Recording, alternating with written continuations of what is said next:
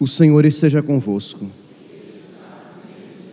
Proclamação do Evangelho de Jesus Cristo, segundo Marcos. Naquele tempo, João pregava dizendo: Depois de mim virá alguém mais forte do que eu. Eu nem sou digno de me abaixar para desamarrar suas sandálias.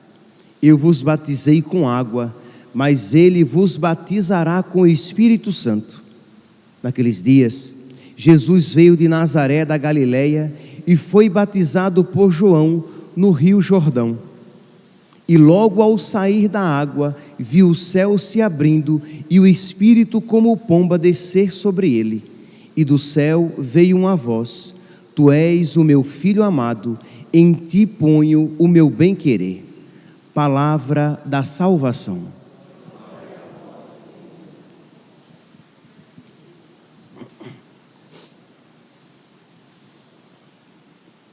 Caríssimos irmãos e irmãs, hoje, dia 6 de janeiro, a Igreja Universal, a Igreja Católica, a Igreja em todo o mundo está celebrando a solenidade da Epifania do Senhor. Só que como a solenidade da Epifania do Senhor é um dia santo de guarda, é um dia em que nós católicos somos chamados a participar, somos obrigados a participar da Santa Missa.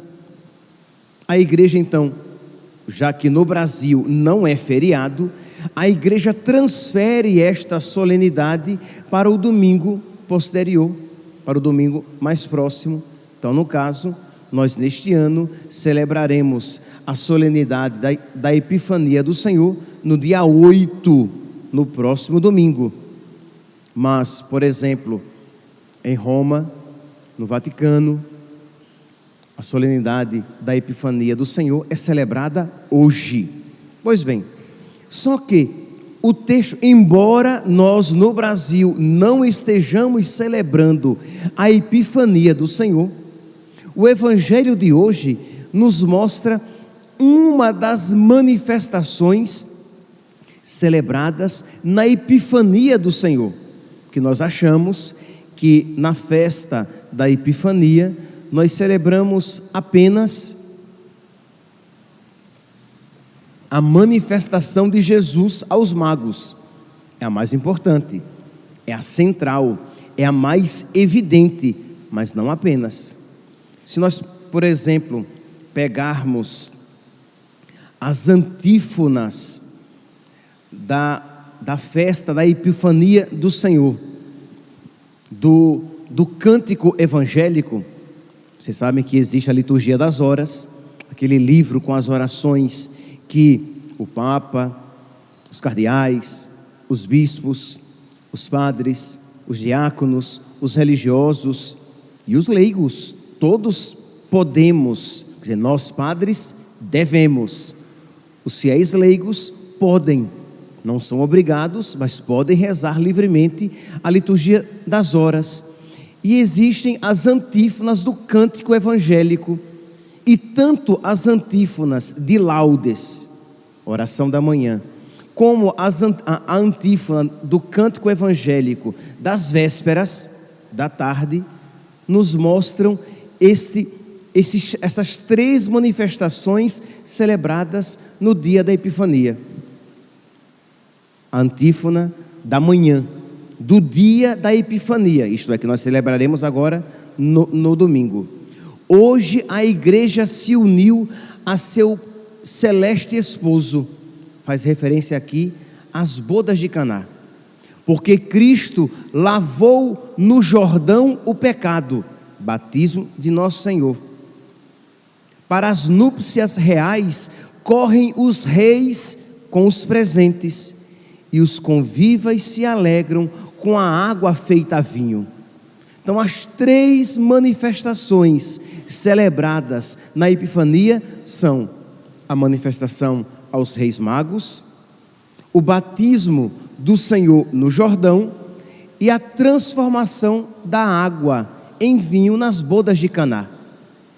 Nesta, na primeira, Jesus se manifesta como a salvação dos pagãos. No batismo, Jesus se manifesta como o Messias, o Filho de Deus. Eis o meu filho muito amado, em quem põe o meu bem-querer. E nas bodas de Caná, Jesus manifesta o início do seu ministério com o seu primeiro milagre. Então são as três manifestações. Na antífona da tarde, ah, esses três mistérios são apresentados bem claramente. Hoje a estrela guia os magos ao presépio. Hoje a água se faz vinho para as bodas. Hoje Cristo no Jordão é batizado. Então, para que nós compreendamos, e isso a antífona diz hoje, no dia da Epifania. Pois bem, apenas aqui uma curiosidade para sabermos esses três mistérios celebrados. Então, embora no Brasil, repito, nós não estejamos celebrando a Epifania do Senhor, o Evangelho, ele nos mostra uma das manifestações, que é o que? Diz aqui: naqueles dias, Jesus veio de Nazaré da Galileia e foi batizado por João no Rio Jordão. Meus irmãos, então, o Evangelho nos dá a ocasião de nós refletirmos um pouco a respeito deste mistério da Epifania do Senhor. Palavra Epifania que significa manifestação. Meus irmãos, nós precisamos que o Senhor se manifeste na nossa alma, na nossa vida. Isto é, nós que já conhecemos o Senhor, nós precisamos de uma manifestação mais profunda. Nós que já amamos o Senhor, mas nós precisamos que o Senhor, manifestando-se de uma maneira mais profunda, nos leve a amá-lo mais radicalmente. Isso aqui me traz à mente aquela passagem lá no Evangelho de São João, no capítulo 14, no versículo 8, quando Jesus começa a falar a respeito do Pai. E é claro que os apóstolos conheciam o Pai, Deus. Então Jesus Cristo estava falando a respeito de Deus e dizendo que Deus era seu Pai. Só que Jesus falou de uma maneira tão bonita Jesus falou de uma maneira tão profunda que Filipe, ouvindo, disse: Senhor, mostra-nos o Pai. E Jesus o repreende, dizendo: Filipe, há tanto tempo eu estou contigo, versículo 9: há tanto tempo que estou convosco e não me conheceste. Quem me vê, vê o Pai. Quem me viu, viu o Pai. Percebe? Filipe conhecia o pai? Conhecia. Ora, ele era conhecedor das leis judaicas, da religião judaica. Filipe conhecia Jesus? Conhecia, mas estamos de acordo que Filipe precisava conhecer mais profundamente Jesus e mais profundamente o Pai? Sim. E neste sentido, isso se aplica a nós. Meus irmãos, pelo amor de Deus, que eu não diga isso e você ouça de uma maneira cotidiana, isto é, muito acostumado, porque talvez eu já tenha dito, com certeza já disse, já tenha dito isso outras vezes, mas que você ouça e tome posse dessa realidade. Você precisa conhecer mais profundamente Deus você precisa amar mais profundamente Deus. Você precisa ter uma fé mais profunda. Você precisa seguir e, e mais radicalmente nosso Senhor. Você precisa contemplar mais profundamente Deus. Isso na Eucaristia. Você precisa ter uma fé mais profunda de Jesus na Eucaristia, de modo que você venha à missa sedento. Você precisa contemplar Deus mais misticamente, de modo que você deseje cada vez mais o céu. Você precisa mergulhar mais profundamente na luz para que você veja que o pecado, que os pecados são trevas, que o pecado é mau, que o pecado é uma desgraça, que as seduções do mundo são más, que as seduções mundanas são uma desgraça. Isto é que você você sabe, se eu perguntar a você, tanto vocês que acompanham pelas redes sociais, como vocês que estão aqui sentadinhos, piedosamente, se eu perguntar a vocês o que é o pecado, vocês vão dizer: o pecado é uma desgraça, o pecado é uma negação de Deus, o pecado é uma ofensa a nosso Senhor. E eu sei que vocês creem nisso, mas eu sei que vocês ainda não veem o pecado como o pecado é. Isto é, o pecado é, uma, é algo indigno do, do ser humano. O pecado é uma, é uma realidade putrefata, apodrecida. Pense o que é olhar um animal apodrecido criando bicho. Aquilo lhe causa repugnância. Você sente repulsa diante da contemplação de uma carne podre. Mas nós não sentimos esta mesma repulsa diante do pecado. Estamos de acordo? Que você, no máximo, e eu espero que pelo menos isso, você olha para o pecado e vê, pela sua inteligência iluminada pela graça, você vê que aquilo é mal e você não quer. Mas às vezes, nem isso. Você olha para o pecado, sabe que aquilo é pecado e mesmo assim você o deseja. Então você precisa pedir a Deus que lhe conceda este conhecimento profundo, esta revelação. Se por epifania, etimologicamente, entendemos revelação, se na epifania Jesus se nos revela a nós, ele brilha dentro de nós, nós precisamos então pedir a Jesus que Ele brilhe em nós a sua luz, que Ele acenda em nós o seu fogo, que Ele arda em nós a sua chama, de modo que nós, conhecendo-o e amando-o cada vez mais, nós fujamos de tudo aquilo que não lhe agrada e não lhe pertence. Neste mundo, nós sempre podemos crescer no amor de Deus, nós sempre podemos crescer no conhecimento de Deus. Imagine você, imagine isso aqui, não é frase de efeito. Ministros extraordinários da comunhão, acólitos, fiéis aqui presentes, neste mundo, nós ainda não amamos 1% do que poderíamos amar. Vê quanta injustiça, vê quanto desprezo de oportunidade. Nós não amamos, eu não amo nenhum por cento do que deveria amar. Por quê? Porque a capacidade de amar que me foi dada vai muito além. Eu posso amar muito mais. Eu posso conhecer a Deus muito mais, porque Deus é infinito. Porque Deus é incomensurável. Eu não posso mensurar, eu não posso medir Deus. A palavra incomensurável significa isso, não pode ser medido, ele é infinito.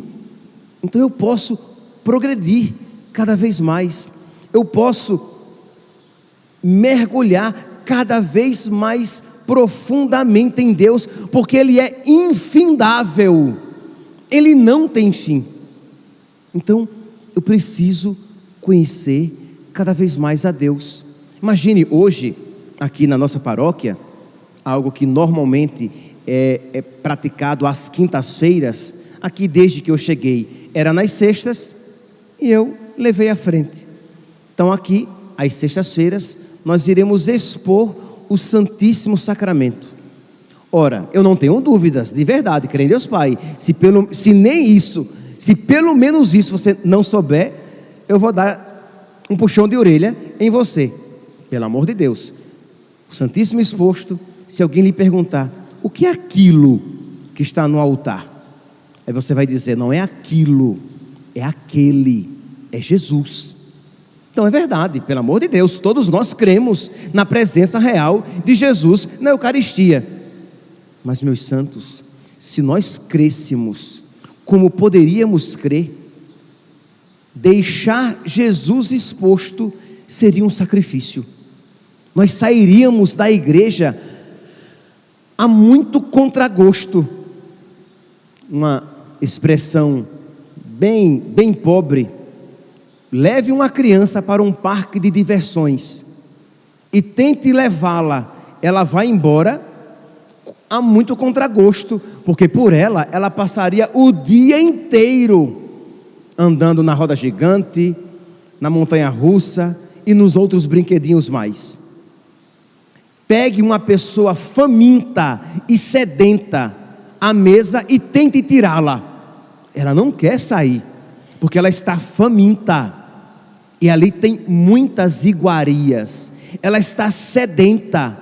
E ali tem muitas bebidas que lhe satisfazem o paladar. E ela quer permanecer à mesa enquanto houver fome. Agora nós saímos com muita facilidade da igreja, embora Jesus sempre esteja presente, mesmo que não esteja exposto no Santíssimo Sacramento, ele está nos sacrários, no coração das igrejas. E nós deixamos Jesus com muita facilidade. Então nós precisamos crescer no amor a nosso Senhor. Então, que já que a igreja desde hoje ela já vai nos apresentando textos que vão nos falando a respeito da manifestação de nosso Senhor, peçamos a Deus que ele misericordiosamente se manifeste mais profundamente no nosso coração, na nossa alma, na nossa inteligência fortificando a nossa vontade para que nós o queiramos cada vez mais. Imagine, hoje eu trouxe para vocês a um texto em que Santo Agostinho ele faz uma reflexão, foi até uma, uma reflexão de ontem, em que Santo Agostinho fala da visão do Verbo, que nós veremos a Deus. E aí ele diz assim: quem poderia conhecer todos os tesouros da sabedoria e ciência ocultos em Cristo? Quem poderia conhecer todos os mistérios de Deus? E ele continua: quando ele assumiu a nossa condição mortal e experimentou a morte, manifestou-se, quando ele se manifestou na pobreza, ele não perdeu as suas riquezas. Então nós podemos, por meio dele que se fez pobre, alcançar a sua riqueza. Por meio dele que se fez pequeno, conhecer, alcançar a sua grandeza. Agora, neste mundo, o nosso conhecimento é imperfeito. Por isso que precisamos melhorar, crescer, aperfeiçoar nosso conhecimento, não obstante, neste mundo sempre seja limitado e imperfeito. Agora, diz Santo Agostinho, o nosso conhecimento é imperfeito até chegar o que é perfeito. Para sermos capazes de alcançá-lo, de alcançar o Cristo. Somos filhos de Deus. Aqui ele está citando, Santo Agostinho está citando São João nós somos filhos de Deus, mas ainda não se manifestou o que seremos. Isto é, quando nós ressuscitarmos, nós veremos o que nós éramos, mas que nós ainda não tínhamos visto.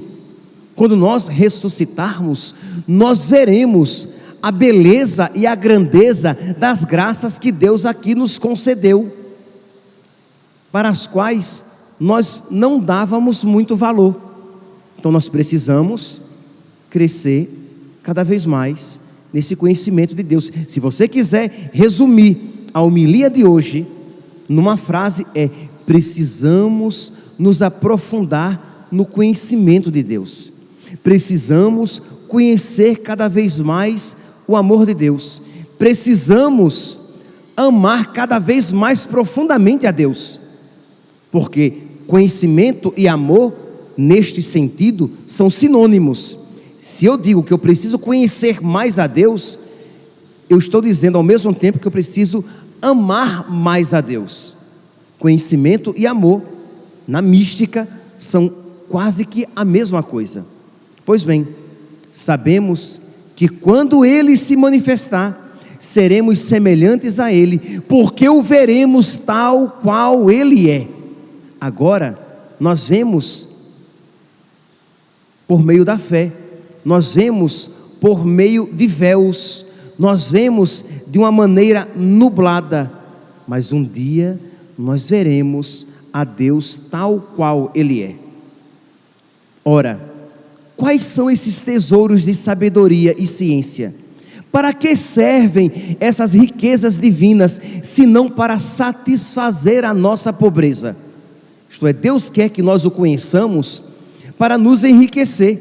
Deus quer que nós o amemos para que nós nos sintamos satisfeitos e assim não procuremos no pecado aquilo que ele não pode nos conceder.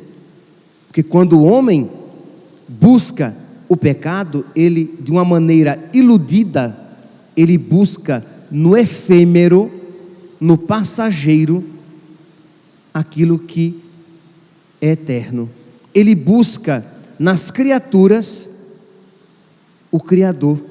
Ele busca no pecado a satisfação da sua alma. Mas se você está satisfeito, se você está alimentado por Deus, você não vai ficar procurando satisfações ilusórias.